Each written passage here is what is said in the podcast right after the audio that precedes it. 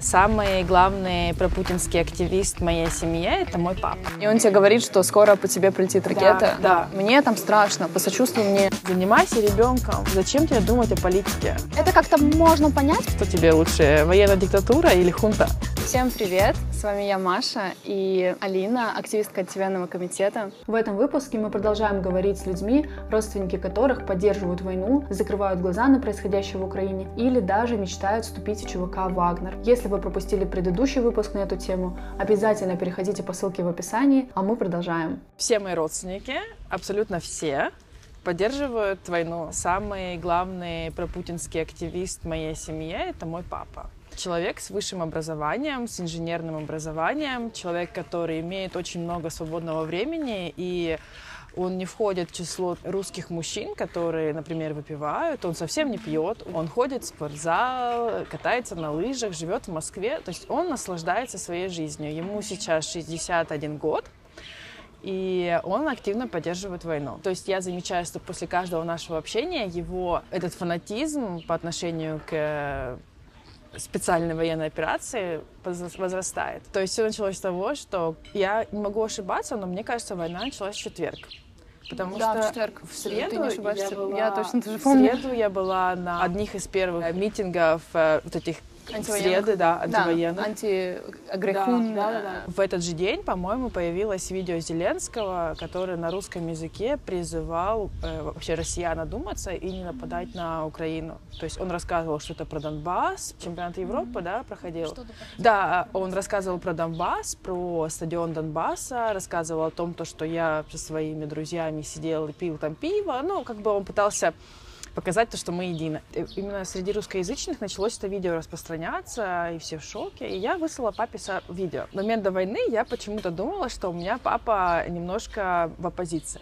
Мне хотелось так казаться, что он э, не пропутинский. Папа начал говорить мне э, теми же словами, которые я потом услышала от других людей, то есть это слова телевизора, о том, то, что э, мы бьем не по гражданскому населению, мы бьем по нацистам, Э, это вина Америки. Э, Европу мы уже перешагнули, и через пять дней, было не три дня, через пять дней мы уже будем в Киеве. И в конце, если бы, э, если бы не мы, они бы на нас напали. Ну, то есть это стандартная ситуация. И мне казалось, что, может быть, вот эта вот социальная часть может повлиять на моего отца, когда я сказала, что на границе тысячи женщин э, пытаются попросить убежище в Европе. Мы в Европе себя чувствуем не в безопасности, потому что Украина, она очень сильно рядом. Ну и ну, это не подействовало. Несмотря на то, что у моего отца первый внук, э, которому на тот момент всего лишь было 6 месяцев, я единственная дочь, и я нахожусь в, в той стране, которая не входит в НАТО, и которую Россия всегда пыталась запугать. Э, На моего отца это не подействовало. В этот момент я услышала, что мы э, уже Европу перешагнули. Скоро мы дойдем до Прибалтики. То есть... э, Типа, доча, жди вторжения, скоро да, тебя завоюем. Да, в принципе, вот так вот. но Нет, не слабоюем, освободим. Освободим. Освободим. Это все было освобождение. На этот момент я перестала с отцом общаться, и он начал мне просто часто высылать сообщения, как дела, Э, что нового. Ну, я вышли фотографии своего ребенка. Я думаю, ну как так? Я... э, Это не его вина, что он стал жертвой пропаганды, да, то есть я не должна его наказывать тем, то, что я даже не буду высылать ему фотографии своего ребенка. То есть я ему на тот момент высылала фотографии сына, это, ну, можно сказать, это год назад. Он мне выслал видео о том, то, что э, появилось первое видео, как казнили русских солдат. Может быть, ты помнишь?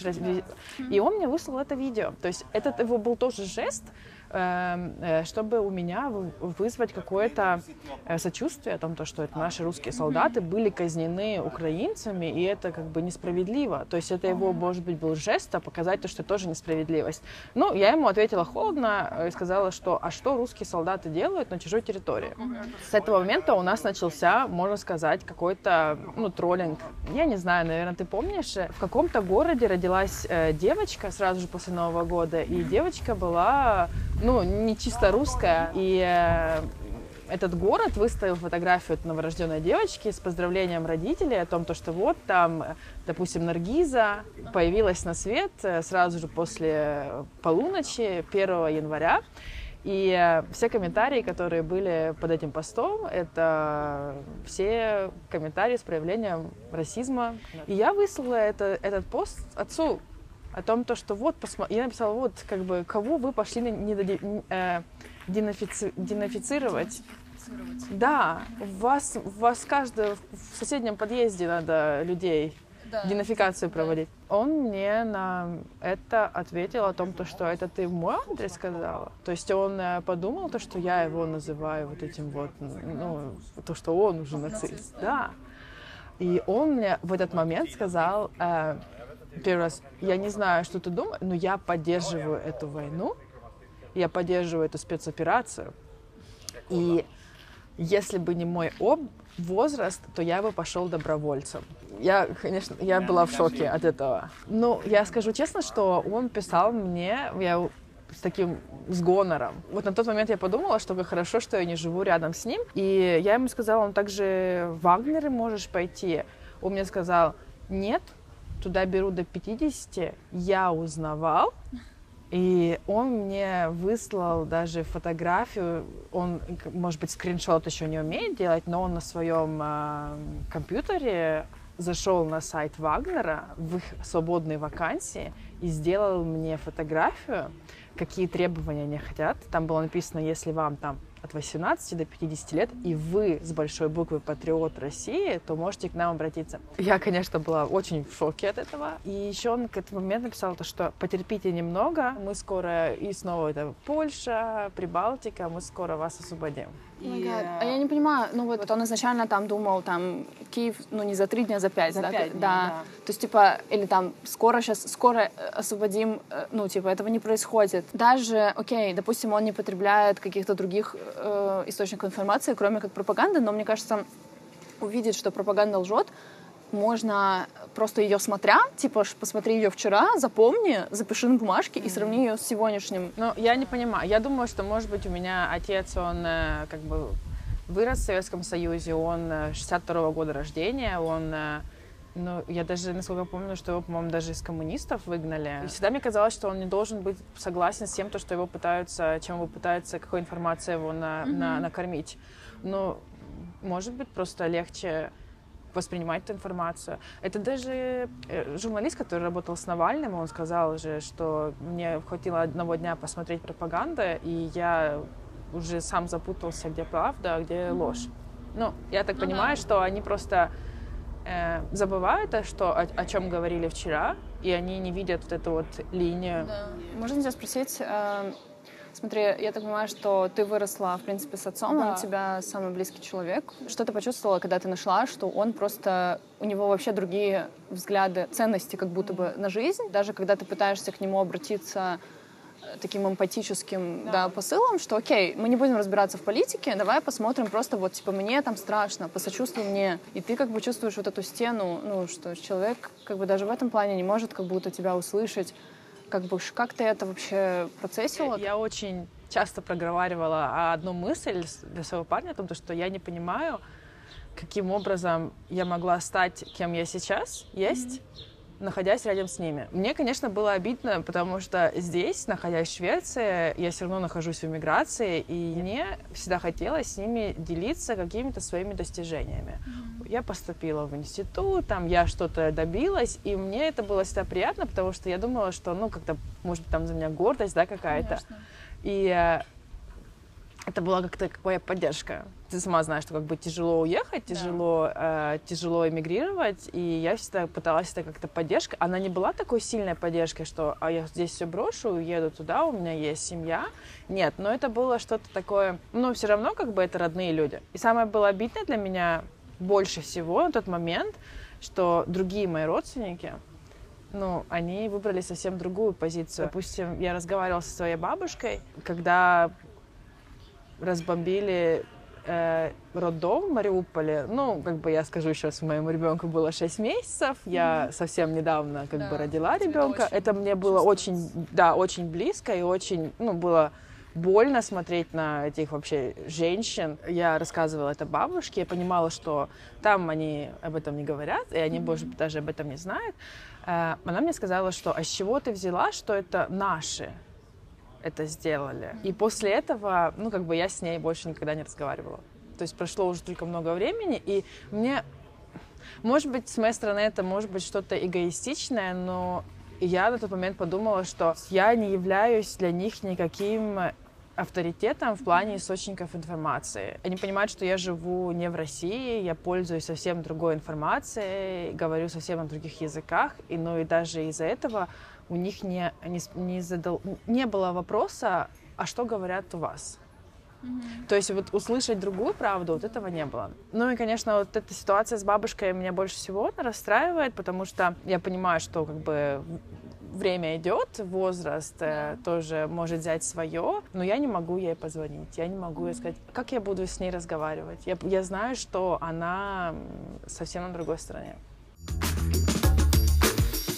Как я уже говорила в предыдущем выпуске, тема отношений с родителями во время войны оказалась очень объемна. И несмотря на то, что проблема изначально у всех героев общая, но обстоятельства и пути решения совсем разные. Поэтому мы разделили эту тему на несколько выпусков в следующем и заключительном эпизоде. В отношении меня ведется следственная проверка удали самый лютый, там где то Путлер был. Мы заставляли детей врать. Вас всех закроют, вас всех посадят. Я не хочу, чтобы мои дети гранаты кидали и автоматы разбирали в школе. И ты понимаешь, родители или дети? Ну, Выбор очевиден. Подписывайтесь, чтобы не пропустить.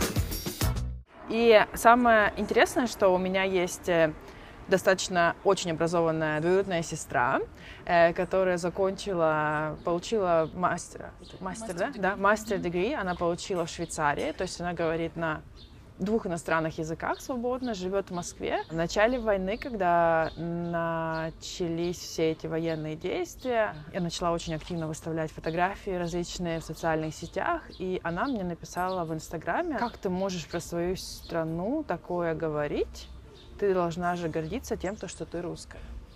То есть э, даже у человека с опытом жизни за границей, вот эти вот такие националистические нотки, да, да, имперские, ты должна гордиться тем, то, что ты русская. Ну, я не знаю, чем гордиться, и вообще, мне кажется, что никто это гордится тем, что ты какого-то происхождения, это прошлый век. Ну, да. да.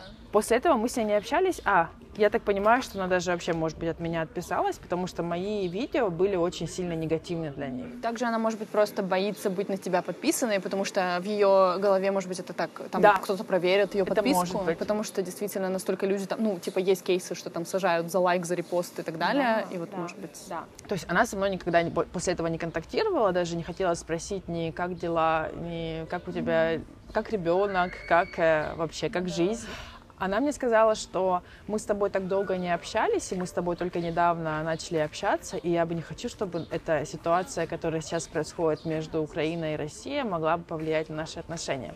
Ну, то есть она, конечно же, повлияла. Когда будто бы на Кремль кто-то пустил дроны, mm-hmm. я выслала ей видео и сказала, и написала, что теперь вы там не можете чувствовать себя спокойными. Да. Теперь вы можете почувствовать то, что чувствуют украинцы каждый день. Конечно. В ответ... Ну, даже причем в маленьком масштабе, я бы сказала. Да, в ответ я услышала о том, что как ты можешь говорить такое о своей стране, где ты выросла, где живет твой папа, где живут твои родственники, где живут те, кто тебе помогал. То есть она отсылается на то, что когда-то, когда я была подростком, маленькая, мне помогали мои родители, мне помогали ее семья, да, и mm-hmm. то есть вот это вот потыкание тем, то, что ты должна помнить вообще, откуда ты идешь. Где твое чувство долга. Да, вот это вот чувство долга. И э, занимайся лучше воспитанием ребенка. Вот это вот идет такое отплыв даже не на Советский Союз. Мне кажется, Советский mm-hmm. Союз, он был более развитый, чтобы женщина работала и занималась другими делами, mm-hmm. не только детьми. Это больше мне похоже на нацизм. Кухня, ребенок, да. церковь. Да. Занимайся ребенком. У тебя есть ребенок. Зачем тебе думать о политике? Да, типа семейная. Да. Блин, а я не понимаю, просто мне кажется, что это так здорово, когда, ну, ты участвуешь в политике, потому что ты просто человек, которого заботят, э, там, не знаю, окружающий мир, э, соседи, э, не знаю, твой дворик у дома mm. или э, там, кто будет э, в парламенте представлять твои интересы. В Швеции, в Европе, в мире это настолько э, органично и правильно. Типа, это часть часть заботы о ребенке по факту. Да. А мне кажется, они там не думают об этом. Ну, они действительно... Мне кажется, что они почему-то думают о том, что это их никогда не коснется. Я думаю, что многие женщины со мной согласятся о том, что немногие хотят иметь детей в России. Можно сказать то, что где угодно, но не в России. Mm-hmm. Да. Я, допустим, не хочу, чтобы мой ребенок выстраивался буквой Z. Боже мой. Или одевал на себя форму военную. Ром романтизация этой войны для меня неприемлема. И с тем же дроном, э, упавшим на Кремль, на башню Кремля, я выслала это видео своему отцу и сказала, Кремль за три дня а что-то я сказала, да, Украину, да, да, да, и я просто, ну, и как я сказала уже, Вы уже началось троллинг, да, уже начался. Это очень его обидело. Моя цель была показать им, что они уже не в безопасности. Но, может быть, они уже это по- понимают, они не боятся это признать, или, может быть, уже стыдно признать. Но вот тут, вот на этот момент я поняла, что все, как бы мой отец, ему уже все равно, с кем он разговаривает, он назвал меня э, укранацисткой. Я ходила дома повторяла, в шоке того, что я говорила моему парню, представляешь, а он меня назвал укранацист. И... Скажи, у тебя была реакция типа Мне смеха стало... Нет. или мне стало грустно, стало обидно о том, что меня назвали укранацистом. Тот человек, который пытается за демократию, за права человека, по их мнению, я укранацист. Они говорят мне о том, что вот они здесь меня очень быстро по информации обработали, то есть я стала укранацистской, и в вашу сторону полетят а, ракеты, и, может быть, даже с ядерными боеголовками. Ну, то есть это... Это, это типа отец угроза. тебе говорит, угроза. у тебя, типа, сын, его внук, э, ты его единственная дочь, да. И он тебе говорит, что скоро по тебе прилетит ракета. Да, да, да. То есть и он мне говорит, что по мне скоро полетят ракета. И когда у нас этот переворот выходного дня, я ему что-то написала, что что тебе лучше, военная диктатура или хунта? И он мне ничего не ответил. Все, на этом разговор наш закончился. И вот этот вот э, семейный троллинг э, с пониманием того, что, ну, их не изменить, может быть, они также думают обо мне, что я ненормальная, потому что мне папа в одном сообщении упомянул, что все родственники от тебя в шоке. То есть в их стороне я как бы ненормальная. И мне почему-то, мне стало немножко непонятно, почему люди, которые находятся там, они не спрашивают мнения у людей, которые находятся за границей. Они все выросли в Советском Союзе, они знают, что информация была заблокирована, мы жили под железным занавесом. Голос Америки, все эти радиостанции были в какой-то степени запрещены.